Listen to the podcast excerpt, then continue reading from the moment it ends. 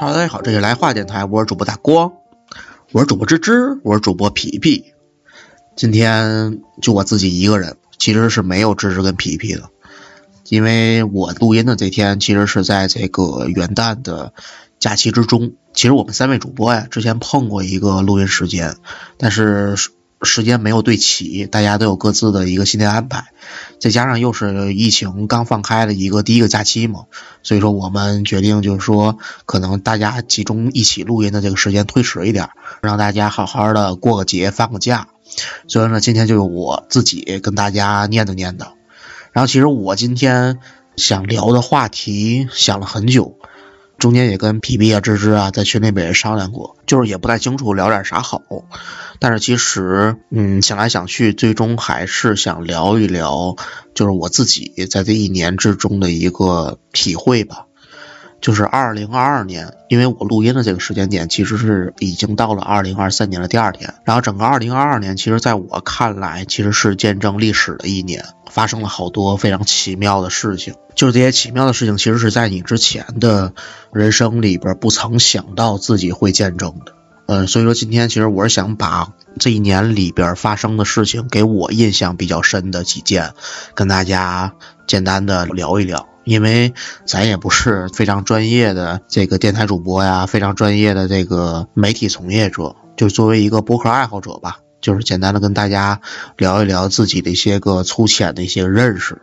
首先说，二零二二年的第一个，我认为是我的人生中见证历史的第一个点，就是那个俄乌冲突。现在网上呢，我刚才去查资料的时候，网上的一串说法都是以俄乌冲突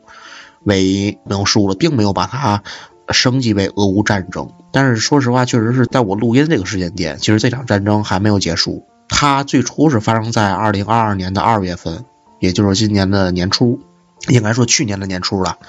在最开始发生的时候，其实我是在办公室里边听我同事提起了这么一个事儿。当时还没有爆发战争，当时只是俄罗斯支持的乌东地区的几个自治省啊，他们独立，俄罗斯去承认他们的这独立地位。后面不久就发生了这个俄罗斯派兵进驻乌克兰的这么一个事情。为什么说它是我今年的第一个觉得是见证历史的一个点呢？就是说小的时候其实也经历了很多战争，比如说巴以冲突。这个巴以冲突可能是从八零九零后从出生就一直有的问题，就是新闻上一直在报，然后包括伊拉克战争啊，对吧？但是小的时候可能由于这个不是特别的了解，不是特别懂，所以说对这些个嗯发生的战争的感知并不是很强烈。但是这个其实是我成年之后经历了第一次比较近的战争的一个冲突事件。然后这个其实经历了从二月份到现在也经历了小一年的时间，中间有反复推拉，就是从一开始的俄罗斯的这个摧枯拉朽，对吧？摧枯拉朽，然后把乌克兰打得无还手之力，就是很快。推进的，但是中间到了中间的僵持，再到了后面，就是说，因为其实大家也知道，现在俄罗斯面临的并不是跟乌克兰一个国家的战争，它是面临跟整个西方世界，就整个北约乃至整个西方世界的这么一个战争。虽然说西方世界的那些个力量并没有参战，但他们给乌克兰以这个军事援助啊，对吧？其实。是相当于俄罗斯去跟整个的西方世界去做斗争吧。现在来讲，其实由一开始的这个俄罗斯的这个摧枯拉朽，到中间的僵持，到后面俄罗斯其实面临的一个困境。所以这里边并不只是乌克兰跟俄罗斯的之间的一个事情，可能更多的是俄罗斯跟整个的一个北约、西方的这么一个大国博弈。就说一开始网上的争论其实很多。中文网络世界可能对于俄罗斯的支持会比较多，西方世界可能对于乌克兰的知识比较多，还包括就是说我上班的时候会路过北京的一个使馆区，呃，使馆区外面可能有一些个西方国家的大使馆会悬挂乌克兰国旗，来作为对于乌克兰一个支持。这中间其实中文互联网里边分析了很多。就是对于俄罗斯为什么要做出这么一个军事行动，其实我们也能够理解，俄罗斯在北约东扩的这个大背景下，被西方国家逼到了一个墙角，逼到了一个墙角，并且这个普京也在这个就执政末期吧，也不想给后人留下这么一个祸根，所以说就想在自己的一个执政的末期去解决这么一个事情。所以说，俄罗斯的初衷其实我们是能够理解的。但是乌克兰其实作为一个已经被世界承认了好几十年的一个合法政权来讲，他的感觉、他的状态，其实我们也是能理解的。当然了，这里边还有好多细节的地方，比如说乌克兰那边的泽连斯基，他到底是有什么用意，对吧？那个咱先不说，咱就说表面上最简单的事情来讲，其实双方都有各自的。诉求，所以说我们作为一个怎么说，作为一个旁观者来看吧，其实我们还是希望能够尽量减少一些个战争，就是因为各个国家有各个国家之间的诉求，但是老百姓其实是无辜的。最近的战争的演变其实已经发展到了，嗯，俄罗斯给乌克兰全境的一个导弹袭击，这个里面给乌克兰人民造成的一些个生活上的困难。包括一些个人身上的危机，其实也是很不好的。所以说，无论说是什么样的诉求吧，其实我们还是希望能够以和平谈判的方式来解决，并不要以这种战争的方式。其实最终受难的，其实还是普通的老百姓，包括乌克兰的老百姓，也包括俄罗斯的老百姓，同时也包括整个欧洲境内。欧盟的一些个国家的老百姓，因为他们受这个俄乌冲突，可能会导致今年的冬天是一个异常寒冷的一个冬天。所以说，我们还是希望，虽然说这句话可能已经说烂了，但是我们还是希望世界和平。这是俄乌冲突第一个点。第二个，其实我想说的，其实是这一年，其实在国内来讲，我们经历了一个疫情政策反复波动的这么一年，就是由刚开始的各地的疫情。都出现了一个反复，嗯，天津可能是因为我家在天津啊，天津可能是从二月份开始的，然后所以说我基本上是从二月份，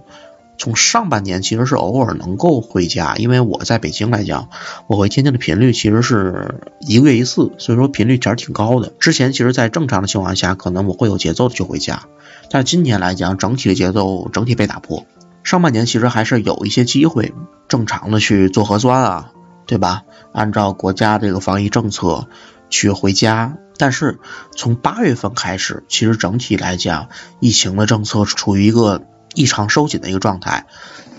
所以说就导致可能下半年就是我就基本上属于没回过家。北京跟天津虽然说离得那么近，但是也处于一个城市分割的状态，就是从北京回到天津。也会有一个需要什么落地检啊、报备啊、隔离啊这么一个状态。我同样的从天津返回到北京，也会有同样的一些个问题。就是我自己给自己总结，可能就陷入到一个滞留北京的一个状态。就是这种可能是我之前从来北京一直到现在从来没有遇到过的一种情况。因为就是我从来北京之后这么多年，其实一直处于一个双城生活的状态。可能每每一年都会有很多次往返于天津、北京之间，但是今年将近半年的时间滞留北京，这种经历还是我第一次有的，就第一次体验到这种经历。那 可当然了，这不是炫耀我离家近啊，就可能有一些个常年北漂的同学，可能是这一年可能也就能回去两两趟，因为毕竟，嗯，一个春运，对吧？一个春运，一个那个呃十月一。对吧？基本上就这两次回家的经历，但是我作为天津人，可能会天津会比较方便一点。然后近半年没回去的时候，就给自己有一种滞留北京的感觉。虽然说离得这么近吧，一直到了十二月份，然后北京这边的这个防控政策有了一个比较大的转向，包括全国的这个防控政策都有了一个大的转向。这个转向就是初步的、逐步的放开，逐步的放开在。当然了，给我好的点就是我能回家了，对吧？我能回家了，我能去到别的城市了，甭管去玩也好啊，对吧？就可能没有之前的这种防控政策的限制。但是在我动身之前，其实是先经历了一波首阳。其实从新冠2019年年底爆发一直到，其实一直到现在，我并没有对新冠的这个感到过焦虑，就是我一向就是感觉就是说得了就治，其实我一直对它并不是特别的害怕，所以说导致最一开始放开的时候，在之前的节目里其实也说过，我一直觉得自己的身体还不错，也并没有做过多的恐慌。但是说实话，让我有点没太想到的就是说阳了有点快，阳了有点快。然后经历了一个手阳，包括发烧啊，包括整体的咳嗽啊，这么一周左右的状态转阴了。转阴之后，其实就临近了这个元旦嘛，然后我就逐步在计划自己这个回家的一个计划，也就是这个元旦假期。今天其实是元旦的第二天，我在在十二月三十号吧，十二月三十号晚上回家，然后在整体的从南站一直到天津站到坐地铁，整体的回家路途。是我在近两年多以来没有体验过的一个丝滑，就是中间已经没有任何的关卡，什么也不查，不扫码，不查码，然后不排队，大家一如往常的，就像三年前我回家是一样。但是有一点不太一样的话，还是整体的这个人员的密度，包括大家的状态吧。还是并没有恢复到三年前以前疫情爆发之前的状态。嗯，一是人没有那么多，二一个大家其实还是处于一个自我防控的状态，大家口罩还都是戴的，对吧？所以说还是希望在整体的这个防控政策转向之后，大家能够尽快的逐步恢复到一个正常生活的状态，能让就是尽量能恢复到三年前以前的状态。近期其实还有另外一个事儿。就是在我发烧的这个期间吧，在我手阳的这个期间吧，其实世界杯在如火如荼的进行着。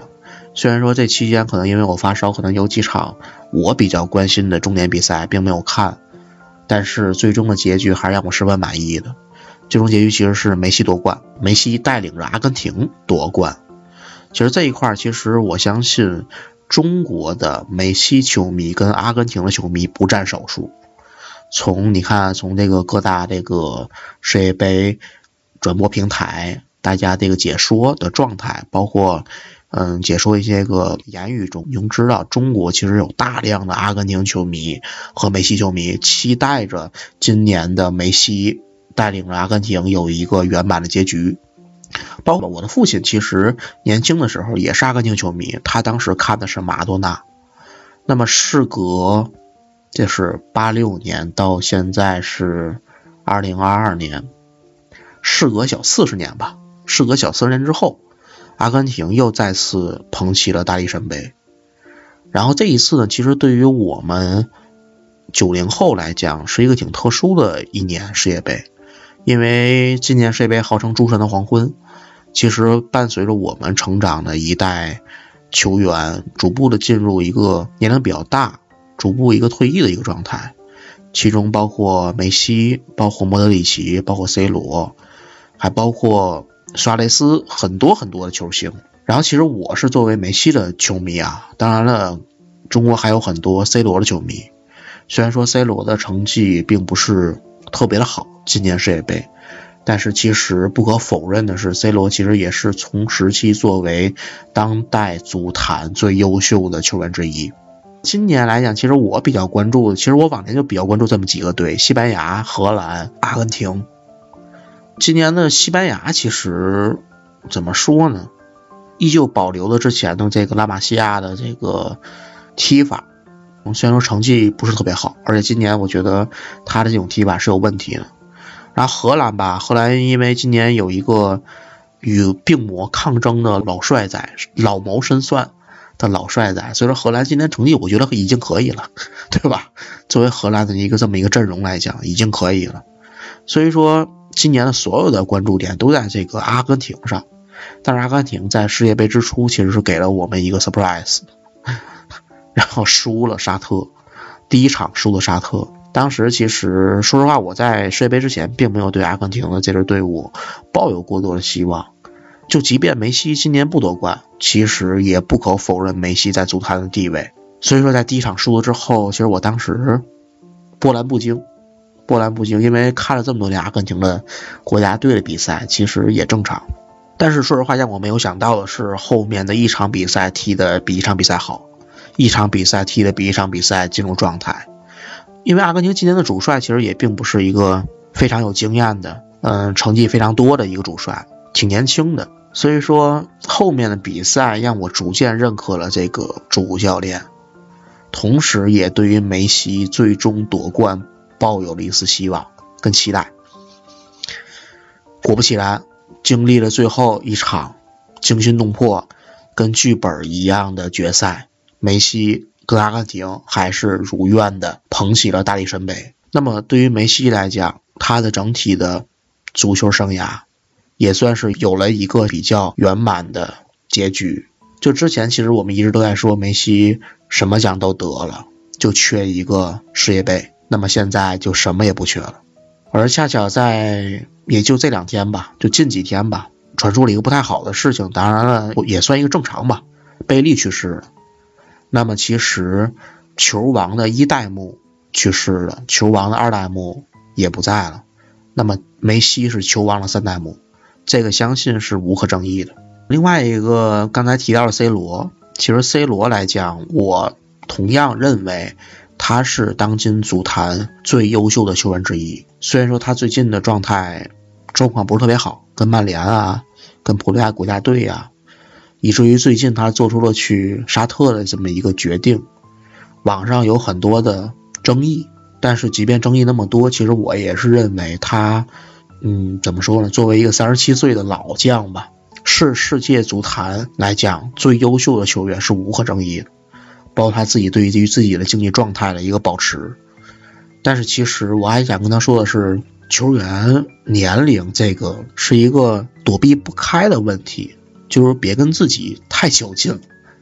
就是虽然说在自己岁数大了，可能要接受这么一个，就是要接受这么一个现实，并不要过多的跟自己太较劲了。其实每个球员都有这么一个，就是都会有这么一天，所以说不用跟自己太较劲。然后说完了世界杯，其实整体今年的一年来讲，见证历史的还有另外一个事情。今年一年其实作为大光这边的工作并不是特别的稳定，就是整个公司也处于一个每个季度都在裁员的一个状态。相信作为在北京的互联网公司来讲，各大公司今年也有各种各样的裁员，所以说这个大裁员是建立在一个。我认为是一个经济危机的前夜的这么一个大背景下，就是说现在的一个经济状态确实是不是特别好。无论说是因为疫情，还是因为嗯这一节目之初提到的俄乌冲突，还是整体的一个经济周期性的一个下行，都会导致无论中国还是世界整体的经济状态不是特别好。所以说。像我们这种打工人来讲，可能就会面临着一个裁员的风险，而且还有另外一个，就是说，因为我们其实我芝芝皮皮，我们这一代的打工人，其实也是逐步进入了一个职场上的一个瓶颈期的一个年龄，就在这个年龄下，可能也会面临一些个以前不可预知的一些风险。所以说，今年的一年来讲，其实整体的，在我看来。并不是那么一个特别好的一个年份吧，不是特别好的一个年份。其实，在去年年末，我们做过一期年末总结的节目。我的那一年，也就是我的二零二一年，是一个乏善可陈的一年。所以说，二零二二年呢，其实我在想这期节目的内容之前，我也想起了这四个字“乏善可陈”。但是后来经过反复思考。其实，二零二二年并不是像二零二一年那样。二零二二年有很多见证历史的点，包括刚才所说的俄乌冲突、疫情政策的整体的转向、核酸不做了，对吧？然后大家放开，逐步放开，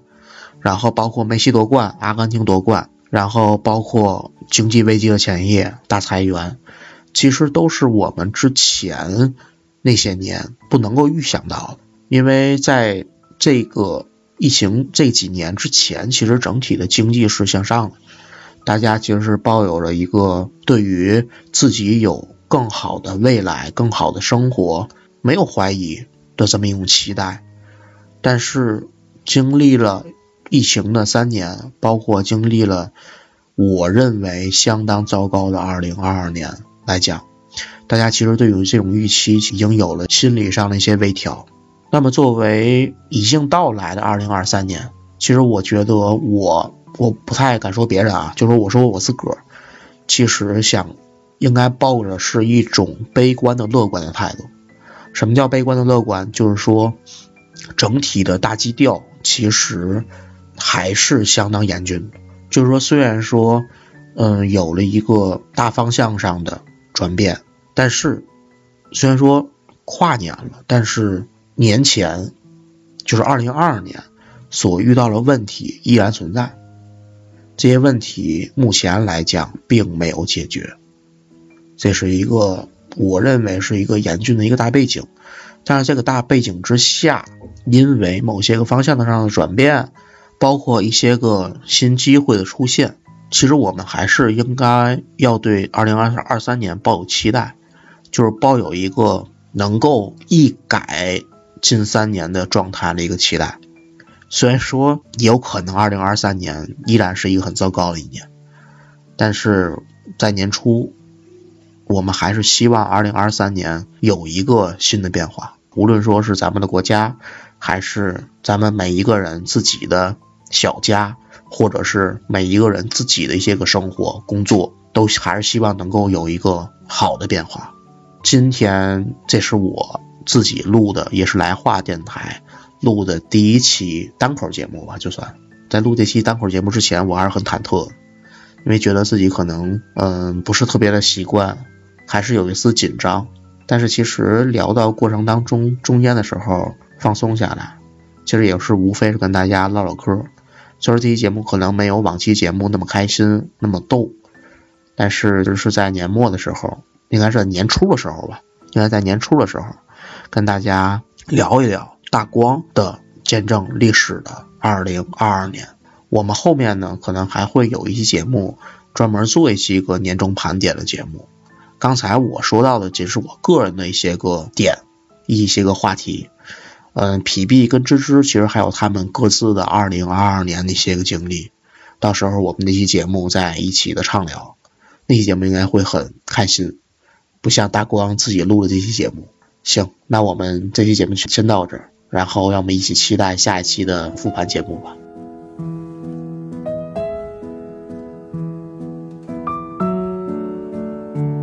想和各位听友分享一个好消息，我们来话电台的粉丝群成立了，大家可以微信搜索“来话小助手”的微信号 l a i h u a f m，记住是来话全拼加大写的 f m，备注“来话听友”，成功添加小助手之后呢，就会拉您进群。进群之后，大家可以近距离的与各位主播交谈，更有机会成为节目的嘉宾。在这里感谢大家一直以来对来话电台的支持。我们群里见啦！欢迎大家搜索“来话电台”，订阅我们的播客。如果你觉得电台内容还不错呢，还请大家积极的点赞评论，给各位比心啦！